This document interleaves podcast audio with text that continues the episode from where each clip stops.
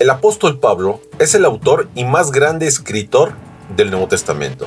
Instituyó la columna y baluarte de la verdad en muchos países. Cristo, su palabra y el Evangelio fueron su pasión. La palabra pasión a veces tiene la tendencia a un sentido negativo, refiriéndose a una vida carnal, lejos de una vida en Cristo. Sin embargo, tiene también un significado sumamente positivo, como emblemático, bandera, identidad, propósito innegociable, un celo sin límites. En fin, era su buque insignia. Iniciamos con Pablo, reavivado por una pasión.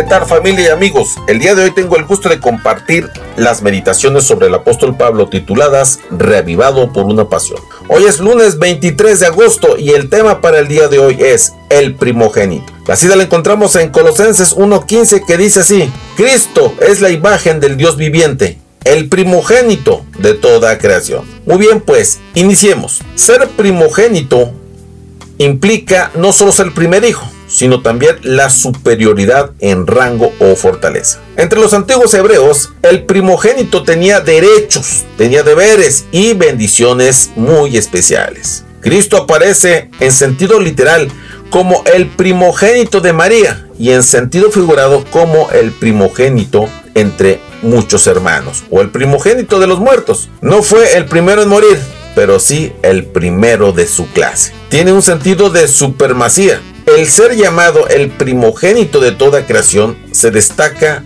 en su superioridad sobre todos los seres creados. Y bueno, algunos interpretan que fue el primero en ser creado. Otros dicen que él creó todas las cosas y por él todas las otras cosas fueron creadas. El mismísimo apóstol Pablo lo explica como para no dar lugar a malentendidos. El creador de todo no puede ser al mismo tiempo una criatura.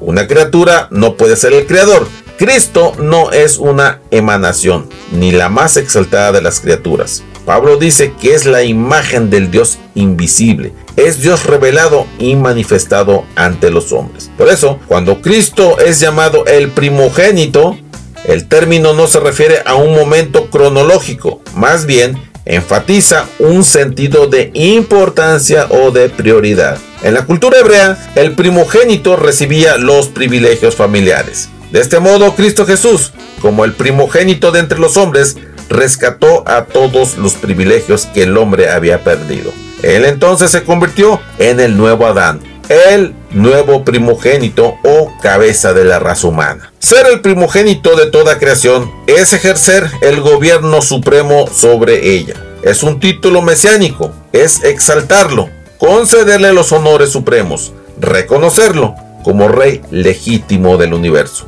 colocarlo por encima de todo el mundo creado y establecer su soberanía y preemencia. El primogénito es siempre el principal heredero. Y queridos amigos, tenemos el riesgo de hacer un análisis tan solo teológico de este tema, pero necesitamos ir más allá. Y pregunto, ¿es Cristo nuestro primogénito, nuestro superior exaltado, honrado y soberano y preeminente de nuestra vida? Bueno, si tú y yo se lo permitimos, el pecado nos deforma, la investigación nos informa, pero el primogénito nos transforma. Que tengas un excelente día.